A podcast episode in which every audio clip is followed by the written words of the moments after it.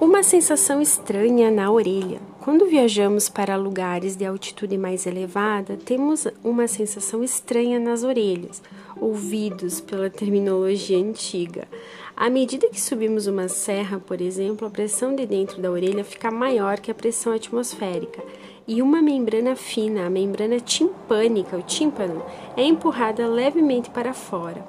Isso pode causar certo desconforto e prejudicar um pouco a audição, pois a membrana passa a não transmitir direito o som.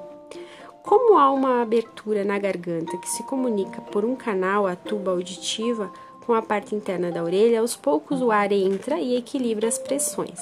Para acelerar a entrada de ar, basta engolir um pouco de saliva. Desse modo, a passagem do ar pelo canal aumenta um pouco mais a posição da membrana timpânica volta voltar ao normal, o que faz o desconforto passar. Quando descemos a serra, ocorre o contrário.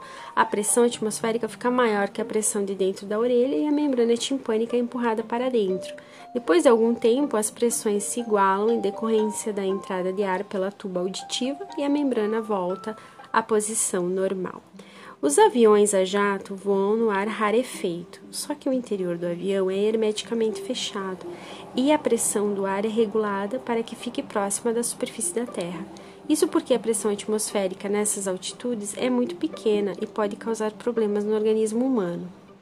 Dizemos que esses aviões são pressurizados. Em caso de acidente com risco de interromper a pressurização, máscaras que fornecem oxigênio soltam-se do teto do avião para serem usadas pelos passageiros e pela tripulação.